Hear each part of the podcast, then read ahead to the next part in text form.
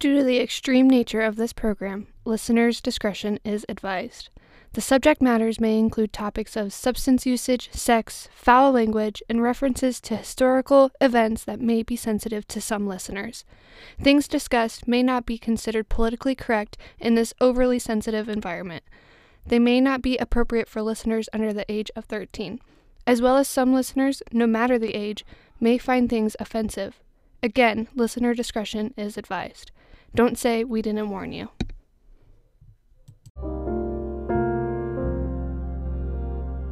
Greetings and salutations, and welcome to another episode of GXO, Generation Extraordinary, the podcast nobody asked for.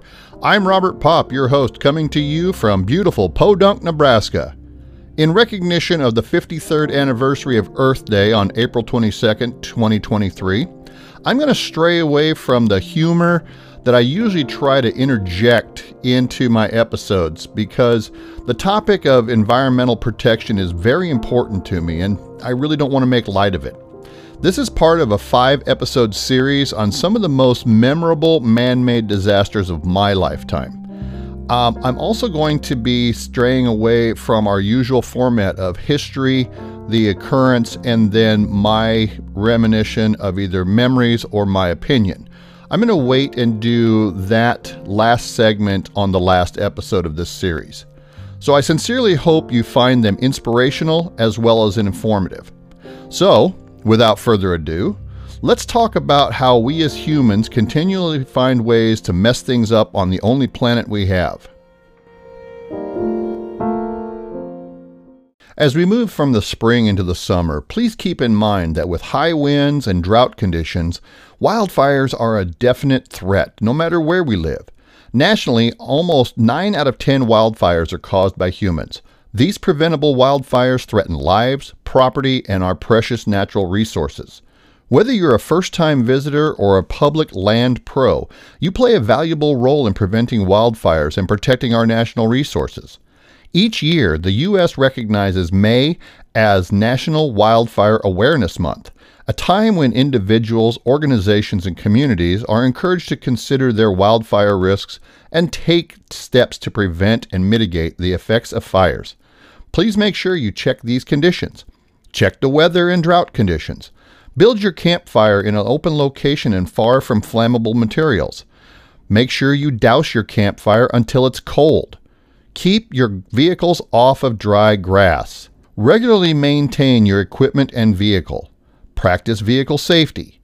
Check your tires, bearings, and axles on your trailer. Make sure you keep sparks away from dry vegetation. Check conditions and regulations before you use fireworks or consider safe alternatives. And cautiously burn debris and never when it's windy or restricted. And although smoking is down, there are still a fair amount of fires that are caused by the careless discard of cigarettes or cigars. Please be sure to discard properly. To quote Smokey the Bear, only you can prevent fires. All right, well, welcome back to GXO. Thanks everybody for letting me take a couple of weeks just to clear my head after moving and everything else. So, unfortunately, I wasn't really able to go fishing. This being the first episode in our five part series on the environmental, I want to start with one of the books that was probably the most influential on me, um, and that is Silent Spring by Rachel Carson. Uh, the date was when it was first published was September 27th, 1962. So, of course, as always, we're going to take a trip back in time to that particular year. So, what we had going on at that time, the president was John F. Kennedy. Um, Harold Macmillan was the prime minister at the UK. Nikita Khrushchev was the leader of the Soviet Union. I believe his actual title is First Secretary of the Central Committee of the Communist Party of the Soviet Union. Well, that's a mouthful. All right, well, f- the headlines are John Glenn was the first American in orbit. We had the Cuban Missile Crisis happening. Marilyn Monroe serenaded JFK, embarrassing him, Jackie, uh, because, of course, Jackie knew that she was doing him because of her happy birthday uh, serenade. So, Uh, later on that year, Marilyn Monroe was found dead, supposedly of suicide. I have my own thoughts on that, um, and we'll get into that another time. President Kennedy proposes a Consumer Bill of Rights. The Cold War continued to worsen when the Russians placed ballistic missiles on Cuba, and it was only about 90 miles off the coast of Florida. And JFK called the bluff by threatening war unless they were removed. They were, but a but for a short time, the world was on the brink of nuclear war and self-destruction. Spider-Man made his first appearance in Marvel Comics. Oral polio vaccine was developed. The Space Needle was completed in Seattle, and the U.S. Navy SEALs were created. Thank you for that, Navy SEALs. Some of the retailers that first opened ugh, Sprawlmart or Walmart. I always call it Sprawlmart. The first Motel 6, and they've always left the light on for you. First Kmart. I don't believe that there's any Kmarts that are even still available out there. We were dealing with a lot of racial tensions at the time, so we had rioting on the University of Mississippi campus following black student James Meredith attempt to enroll. The first ever flavored chip, or if you're listening in England, crisp, sold, and that was a salt and vinegar flavor. East German border guards shoot attempted escapee Peter Fechter and leave him to die on the Berlin Wall, as an example. Wow. LEDs. Everybody loves their LEDs nowadays. Um, I was surprised that this was actually a thing in 62. LED stands for light emitting diode, and that was the, used for the first time in a display. Britain and France agreed to develop the Concorde. The first use of silicone breast implants by Houston plastic surgeons were used. And the U.S. Air Force investigates using lasers to intercept ballistic missiles. In music, in the U.S., we had the top five The Twist by Chubby Checker, I Can't Stop Loving You by Ray Charles, The Peppermint Twist by Joey Dee and the Starliters, Stranger on the Shore by Acker Bilk, and Roses Are Red, My Love by Bobby Vinton. My mom loved Bobby Vinton, partially because of his smooth voice, but also because he was a Polak. And uh, of course, you know, with my Polish background, that was very important. Top songs in the UK I Remember You by Frank Ifield. Stranger on the Shore by Acker Bilk. Wonderful Land by The Shadows. The Young Ones by Cliff Richard. And I Can't Help Falling in Love by Mr. Elvis Presley. Top R&B Big Girls Don't Cry by The Four Seasons. Bobby's Girl by Marcie Blane. Chains by the Cookies. I'm not familiar with that song. Dear Lonely Hearts by Nat King Cole. And Don't Hang Up by the Orlons. Don't hang up. Boom, boom, boom, boom. I love that song. Top country songs A Girl I Used to Know by George Jones. Another Day, Another Dollar by Wynn Stewart. Better Times Are a Comin' by Ray Godfrey. Black Cloud by Leroy Van Dyke, and Cowtown by Webb Pierce. And I think almost every country music artist that came from Texas has redone Cowtown. I know George Strait did. Um, I think Clint Black did. Yeah, there's been a bunch of them. In the bookstore, top five books for that year One Flew Over the Cuckoo's Nest, A Clockwork Orange, The Man in the High Castle, Something Wicked This Way Comes. Love that book. And Who's Afraid of Virginia Woolf? By the way, all of those have been made into movies. On the crime beat, well, we had an escape happen, and it was supposedly from the place that was inescapable Alcatraz, 1962. Nussbaum and Wilcox, they ended up uh, ripping off eight banks between 1961 and 1962. And in 1962, the Plymouth mail truck uh, heist took place. That ended up losing $1.5 million. Killers, well, The Boston Strangler was at it from 1962 to 1964. That was Albert DeSalvo. There's some there's some controversy whether or not he acted alone. Uh, but if you really want to find out about Albert DeSalvo and other serial killers, I suggest that you go to uh, Serial Killer, a podcast. Alicia Carroll does a fantastic job of running these things down. Honestly, I don't think I could do a better job. So on my website, there's a link. Movies. Whatever happened to Baby Jane? I'm going to tell you what, if you've never seen that, Bette Davis, she is just super creepy in that. Lawrence of Arabia. Great movie, but it's an investment. That's like a four and a half hour movie. I have watched it more than once. To Kill a Mockingbird. The Miracle Worker. Uh, that was about uh, Helen Keller learning to uh, be able to communicate by both being blind and deaf. The Days of Wine and Roses. Great movie about alcoholism, and Jack Lemmon plays in that. And it is such a wonderful portrayal. Uh, the Longest Day. Our bond fix for that year was Dr. No. How the West Was Won. That's also an investment. That's like a three hour movie. Jimmy Stewart, John Wayne in The Man Who Shot Liberty Valance. Uh, Gene Pitney did a song about this. Um, great movie. If you've never watched it, if you're into westerns, it is a really good old movie. On Broadway, a funny thing happened on the way to the Forum. I love the movie version of that with uh, uh, both Zero Mostel and the remake with Nathan Lane. And Who's Afraid of Virginia Woolf? I was never really one that could get into that movie, and I don't know why, but it is what it is.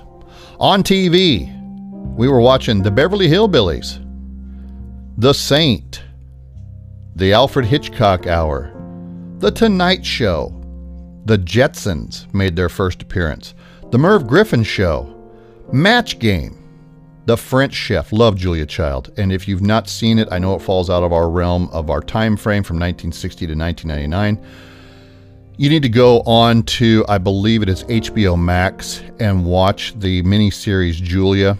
It is an incredibly enlightening look into what she had to go through to get on TV. And and honestly, she's just a genuinely nice person. Benny Hill Show debuted. CBS Evening News with Walter Cronkite. I do a horrible Walter Cronkite. And The Late Late Show. And of course, like I said, our topic for today is going to be Silent Spring by Rachel Carson. So stick around after this PSA. Did you know that even just for a moment, and if the windows are cracked, it is never safe to leave an animal in a parked car alone? Don't let an excuse cost an animal their life. Not only leaving an animal in a hot car leads to fatal heat stroke, it is illegal in several states. We all love spending the long sunny days of the summer outdoors with our furried friends, but being overeager in hot weather can spell danger. To prevent your pet from overheating, please follow this additional advice. Symptoms of overheating can include excessive panting, increased heart rate, drooling, mild weakness, stupor, or collapse. Symptoms can also include seizures, bloody diarrhea, and vomit, along with an elevated body temperature well over 104 degrees. You'll want to keep an eye out for these signs of distress, but you'll want to make sure that your pet is properly hydrated at all times. Make sure you give your pets plenty of fresh, clean water when it's hot or humid outdoors. Keep in mind that even if the temperature outside is only 70 degrees, the inside of your car may be as much as 20 degrees warmer. On an 85 degree day, it only takes 10 minutes for the inside of your car to reach 102 degrees. And within 30 minutes, the car's interior can climb from 85 to a scorching 120.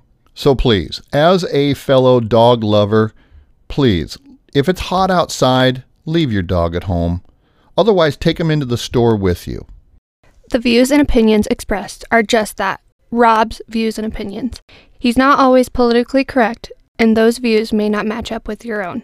Please believe me, it is not his intention to offend anyone. Hopefully, you find the shows entertaining and informative as well. Please note, Rob is not a professional historian, but he has done a lot of research for this show. With that being said, mistakes happen, but he will do his best to minimize those. Keep in mind, he's just some nut with a microphone. All right, well, welcome back to GXO. As I mentioned, we are going to be talking about Silent Spring. Being a former pest control expert, this book means a lot to me. And with the awareness this month of the condition of the world, I wanted to share this with you. So, it's an environmental science book by the uh, author Rachel Carson. It was published on September 27, 1962 the book documented the environmental harm caused by the indiscriminate use of pesticides, specifically DDT. Carson accused the chemical industry of spreading disinformation and public officials of accepting the industry's marketing claims unquestionably. In the late 1950s, Carson began to work on environmental conservation, especially the environmental problems that she believed were caused by the use of synthetic pesticides. The result of her search was Silent Spring, which brought environmental concerns to the public eye. The book was met with, with fierce opposition by chemical companies, but it swayed public opinion and led to the reversal of the U.S. pesticide policy, a nationwide ban on DDT for agricultural use and the environmental movement that led to the creation of the eventual EPA. In the mid 1940s, Carson became concerned with the use of synthetic pesticides, many which had been developed through military funding. The United States Department of Ag uh, 1957 fire ant eradication program involved the aerial spraying of DDT and other pesticides mixed with fuel oil and included the spraying of included the spraying of private land, prompted Carson to devote her research to her next book to pesticides and environmental poisons. Landowners in Long Island, or as they say, Long Island, filed a suit to have the spraying stopped, and many in affected regions followed the case closely. Though the suit was lost, the Supreme Court granted petitioners the right to gain injunctions against potential environmental damage in the future, laying the basis for later environmental actions. The propulsion for Silent Spring was a letter written to the Boston Herald describing the death of birds around her property in Duxbury, Massachusetts, resulting from aerial spraying of DDT to kill mosquitoes. Carson later wrote that this letter prompted her study to the environmental problems caused by chemical pesticides. The Audubon Society actively opposed chemical spraying programs and recruited Carson to help publicize the U.S. government spraying practices and related research. Carson then began the four year project of Silent Spring by gathering examples of environmental damage attributed of environmental damage attributed to DDT. As her research progressed, Carson found a sizable community of scientists who were documenting the who were documenting the environmental effects of pesticides. She took advantage of her personal connections with many government scientists who supplied her with confidential information on the subject. By 1959, the USDA's Ag Research Science responded to the criticism by Carson and others with a public service film, Fire Ants on Trial. Carson called it flagrant propaganda that ignored the dangers that spraying pesticides posed to humans and wildlife. That spring, Carson wrote a letter published in the Washington Post that attributed the recent decline in bird populations, in her words, the quote unquote silencing of birds due to pesticide usage. That same year, the 1957, 58, and 59 crops of U.S. cranberries were found to contain high levels of the herbicide aminotriazole, and the sale of all cranberry products were halted. Carson attended the ensuing FDA hearings on revising pesticide regulations. She was discouraged by the aggressive tactics of the chemical industry representatives, which included expert testimony that was firmly contradicted by the bulk of the scientific literature that she had been studying. She also wondered about the possible, quote, financial inducements behind certain pesticide programs, end quote. Research at the National Library of Medicine of the National Institutes of Health brought Carson into contact with medical researchers investigating the gamut of cancer causing chemicals. Of particular significance was the work of National Cancer Institute researcher and founder director of the Environmental Cancer Section, Wilhelm Hueper, who classified many pesticides as carcinogens. Carson and her research assistant, Gina Davis, with, and I'm sorry, Gina, if that butchered that, with the help of NIH librarian Dorothy Aguilar, and again, I'm sorry if I butchered that, found evidence to support the pesticide cancer connection. To Carson, the evidence for the toxicity of wide array of synthetic pesticides was clear cut. Though such conclusions were very controversial beyond the small community of scientists studying pesticide carcinogens. By 1960, Carson had sufficiently researched material and the writing was progressing rapidly. She investigated hundreds of individual incidences of pesticide exposure and the resulting human sickness and ecological damage. In 1960, she suffered an illness which kept her bedridden for weeks, delaying the book. She was nearly she was nearing full recovery in March when she discovered cysts in her left breast, requiring a mastectomy. Silent Spring would be a metaphorical title for the entire book, suggesting a bleak future for the whole world. The overarching theme of Silent Spring is the powerful and often negative effect humans have on the natural world. Rachel, I couldn't agree with you more. Carson's main argument is that pesticides have, have detrimental effects on the environment. She says these are more properly termed biocides because their effects are rarely limited to solely targeting pests. DDT is a prime example, but other synthetic pesticides, many of which are subject to bioaccumulation, are cr- scrutinized. Carson accuses the chemical industry of intentionally spreading disinformation and public officials of accepting industry claims uncr- uncritically. Most of the book is devoted to pesticides' effects on natural ecosystems, but four chapters detail cases of human pesticide poisoning, cancer, and other illnesses attributed to pesticides. About DDT and cancer, Carson only says, quote, In laboratory tests on animal subjects, DDT has produced suspicious liver tumors, end quote. Scientists of the Food and Drug Administration who reported the discovery on these tumors were uncertain how to classify them because there were, quote, some justification for considering them low grade hepatic cell carcinomas. And I'm sorry if I butchered that word. Now, DDT is the definite rating of a chemical carcinogen. Carson predicts increased consequences in the future, especially since targeted pests may develop resistance to pesticides and weakened ecosystems fall prey to unanticipated invasive species. Wow, if I haven't recognized all of this.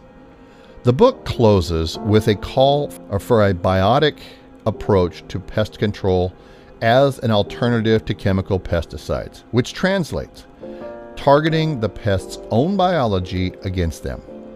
And I have experienced that, and it is amazing.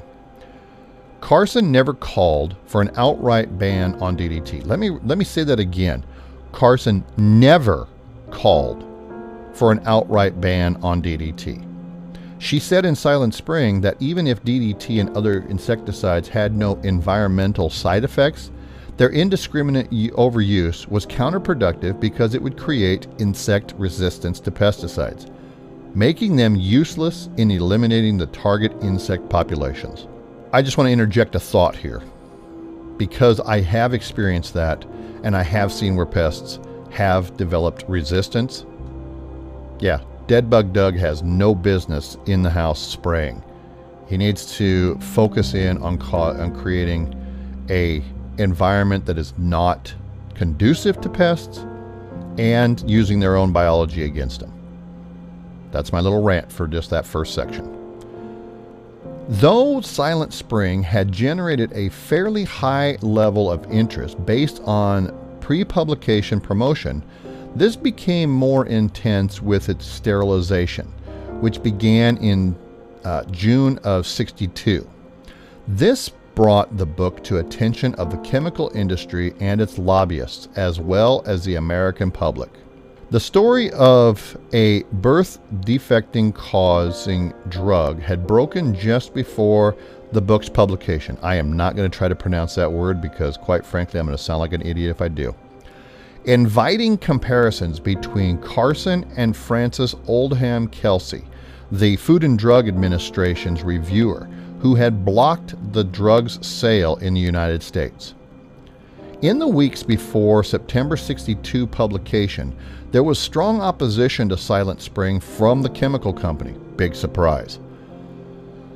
That monster, DuPont, which is still out there raping our environment and yeah, I have got my whole opinion about DuPont from gobbling up small farms to just absolutely raping and pillaging our environment.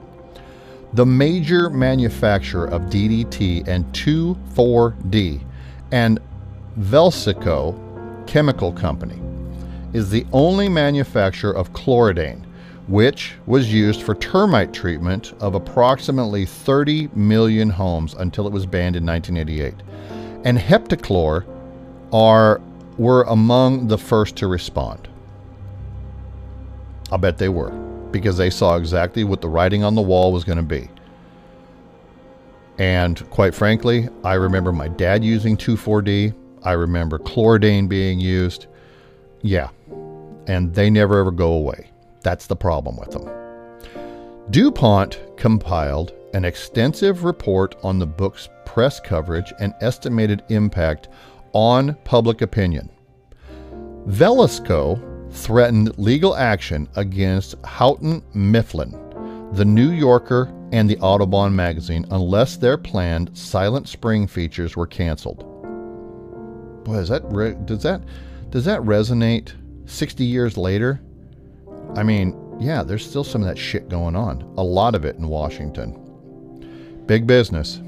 Big business. Chemical industry representatives and lobbyists lodged a range of nonspecific complaints, some anonymously, hard air quotes there. Chemical companies and associated organizations produced brochures and articles promoting and defending their pesticides. However, Carson's and the publisher's lawyers were, were confident in the vetting of Silent Spring's progress and what it had undergone.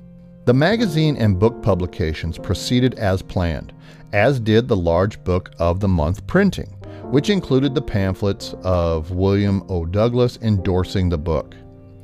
Critics attacked Carson's personal character, well, quite frankly, because they couldn't get anywhere by shutting her book down, and scientific credentials, her training on being a marine biologist rather than a biochemist. One critic with the last name Stevens called her a quote unquote fanatic defender of the cult of the balance of nature. Well, Mr. Stevens, I have to agree with Rachel Carson. We need to prevent the, the rape and pillage of our planet. Sorry, again, my soapbox. While some credited the U.S. Secretary of Agriculture in a letter to former President Dwight D. Eisenhower as the source of a frequent question posed by Carson's critics. Quote, Why is a spinster with no children so concerned about genetics? He supposed, in conclusion, that Carson was probably, quote unquote, a communist. Wow. So let's throw names at him too. Monsanto, another one of the many chemical monsters that's out there, published 5,000 copies of a parody making fun of it. The Desolate Year in 1962, which projected a world of famine and disease caused by the banning of pesticides. While many critics repeatedly said Carson was calling for the elimination of all pesticides, she had made it very clear that she was not advocating this, but was instead encouraging responsible and carefully managed use with an awareness of the chemical's impact on ecosystems. She concludes her section on DDT in Silent Spring with advice for spraying, quote, as little as possible to limit the development of resistance, end quote. Now that's huge for an old pest control man. And I will go into some of my memories and my experiences with this when we conclude the series on our last episode. She spoke as much as she could. She appeared on the Today Show and gave speeches at several dinners held in her honor. In late 1963, she received a flurry of awards and honors, like the Audubon Medal of the National Audubon Society, the Cullum Geographical Medal from the American Geogra- Geographical Society, and the induction into the American Academy of Arts and Letters. Of Carson, Maria Popova wrote, quote, her lyrical writing rendered her not a mere translator of the natural world, but an alchemist transmuting the steel of science into the gold of wonder. End quote. Carson's work had a powerful impact on environmental movements. Silent Spring became a rallying point for the new social movement in the 1960s. Carson's most direct legacy to the environmental movement was the campaign to ban the use of DDT in the United States and the related efforts to ban or limit its use throughout the world. In 1967, formation of the Environmental Defense Fund was the first major milestone in the campaign against DDT. The organization brought lawsuits against the government to, quote, establish a citizen's right to a clean environment, end quote. And the arguments against DDT largely mirrored Carson's. In 1972, the Environmental Defensive Fund and other activist groups had succeeded in securing a phase out of DDT in the United States, except in emergency cases. This had also brought on the creation of the Environmental Protection Agency that the Nixon administration uh, in 1970 itself. And until then, the USDA was responsible for regulating pesticides and promoting the concerns of agriculture industry. Carson saw this as a conflict of interest, since the agency was responsible for not only the effects on wildlife or other environmental concerns, but also for farm policies. Fifteen years after its creation, one journalist described the EPA as, quote, the extended shadow of Silent Spring. And I'm so glad that it is. Much of the agency's early work, such as enforcement of the 1972 Federal Insecticide, Fungicide, and Rodenticide Act, or FIFRA as I know it as, that was directly related to Carson's work. Former Vice President of the United States and environmentalist Al Gore wrote an introduction to the 1992 edition of Silent Spring. He wrote, Silent Spring has a profound impact. Indeed, Rachel Carson was one of the reasons that I became so conscious of the environment and so involved with environmental issues. That has had much more effect on me than any other and perhaps more than all of them. End quote. Famed naturalist David Attenborough, which, quite frankly, if you have ever seen a a British bio, uh, nature film. It's usually David Attenborough that's on there. He stated that Silent Spring was probably the book that changed the world the most after The Origin of Species by Charles Darwin. So, as I mentioned, as a former pest control representative, um, Silent Spring had quite the impact on my life. And I'm not going to do our normal wrap up uh, with another segment. Again, like I said, we're going to do that on the last episode. But I do want to interject a little bit of my life right here. In the 1990s, I had to get out of car sales to do something different. Um, I was sick and tired of dealing with customers. I was tired of sales at the time. And there was this ad for Orkin Pest Control and they needed a technician. No experience necessary, will train the right person. What started out as a temporary job turned into a career that to this day I still love. Unfortunately, my body doesn't allow me to do it anymore, and Lord, how I miss it. The days of some bumbling idiot hosing down the place with chemical were winding down by then. Yeah, today you can still find some of those dead bug dugs that I refer to, but the real professionals know their shit. Things were shifting to a bio attack on bugs with baits and growth regulators. And the exclusion that's the biggest thing exclusion, as well as environmental change and sanitation. Over the years, uh, my, jar- my journey into pest control took me to several places I guess I never really went to uh, or even thought of. Um, I went to college twice for entomology, once through Texas A&M and once through Purdue. This is how old it is. This was pre-internet, uh, so it was all correspondence through the mail. And over the course of 15 years, I was a tech, I was a salesperson, and even a regional manager.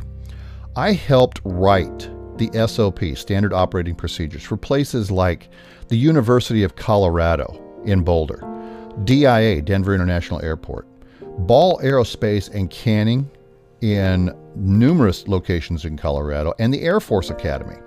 I also sat on the board of directors for the Colorado Pest Control Associations. But the companies I worked for had their own take on environmentally safe pest control. But the thing that I think I loved most was the last one, and it was the best one. It, the company no longer exi- exists. Um, they sold. Uh, my former boss, I understand, is uh, now a uh, living a comfortable life as a farmer.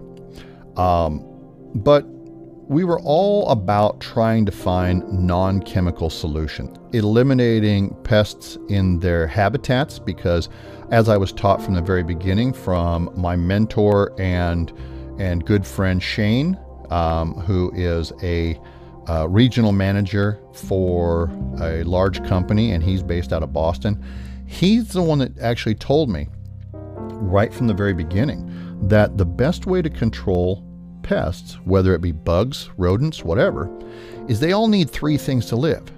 They need shelter, they need food, and they need a, they need water. And if you can eliminate one, two, or all three of these, you're going to eliminate your pest problem without having to spill a drop of chemical. And I really used that a lot while I was working with PestRite. And we did a lot of exclusion. Sanitation was huge. It wasn't just going in and hosing down the place. And I'm a big customer service person. So for me to go in and tell that restaurant owner that I'm going to fire them as a client because they're not doing what I set out as far as their sanitation was huge. And when I got those phone calls back saying, hey, um, we had the Department of Health in here, and they're going to close us down in three days unless we get a plan going into place. Would you write something up for us? Absolutely. And I loved doing it.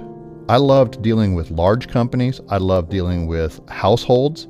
Um, but one of my one of my counterparts was our wildlife manager, and Brandon. He is the one that really turned me on to this book.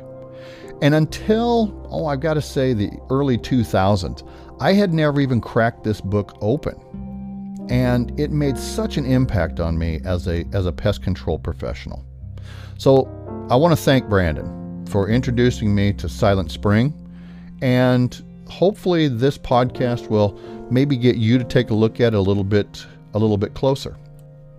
And as I said, if you're not aware, this month is uh, the 53rd anniversary of Earth Day on 422, and it was really kind of the birth of the modern environmental movement. So I'd like to leave you with these two thoughts. Two thoughts. So, one is so true, not just with the topic of Silent Spring, but anything that affects our environment. But man is a part of nature, and his war against nature is inevitably a war against himself. Why should we tolerate a diet of weak poisons in a home of insipid surroundings, a circle of inadequacies who are not quite our enemies? The noise of motors with just enough relief to prevent insanity. Who would want to live in a world which is just not quite fatal? And that is from Rachel Carson herself from Silent Spring in 1962 and the great man himself, Mahatma Gandhi. Earth provides enough to satisfy every man's needs, but not every man's greed. We saw that with Dow, Monsanto, and any of the other chemical companies that have fought this from day one, where they just want to rape and pillage the earth.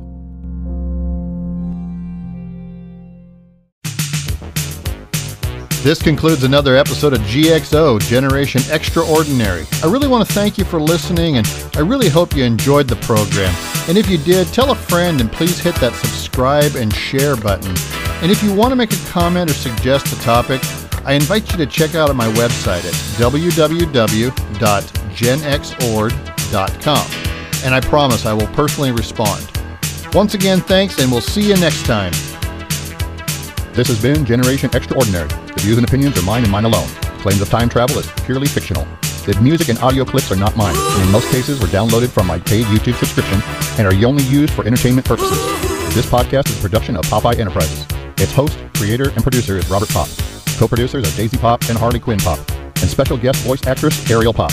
For more information about the staff, go to the website at www.genxord.com. Thanks for listening.